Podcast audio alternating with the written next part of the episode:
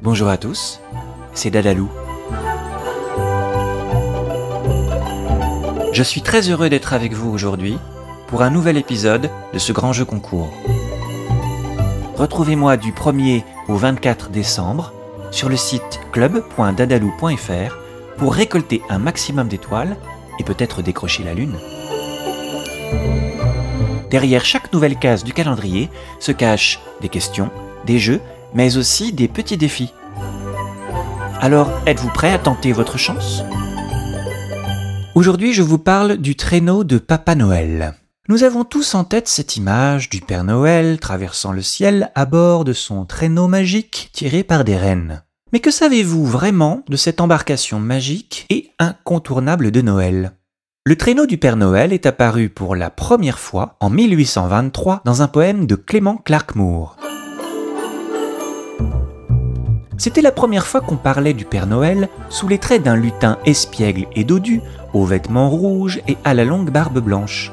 Dans le poème, il se déplace dans les airs sur un traîneau tiré par huit rennes, et il passe par les cheminées des maisons pour distribuer les cadeaux. Oui, mais pourquoi avoir choisi un tel équipage pour voler dans les airs? Faut avouer quand même qu'un traîneau avec des rennes, c'est pas ce qu'il y a de plus aérodynamique.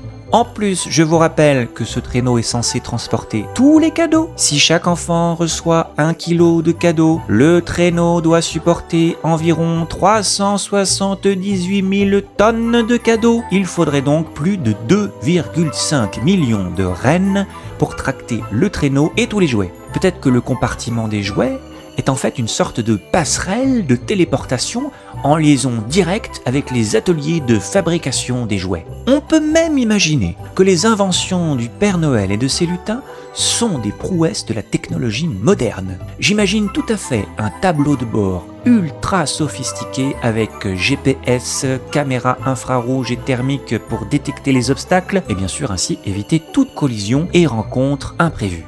Je suis d'ailleurs à peu près certain qu'un de ces appareils est équipé d'un capteur spécial pour détecter les bêtises ou les bonnes actions des enfants afin de tenir le registre à jour jusqu'à la dernière minute.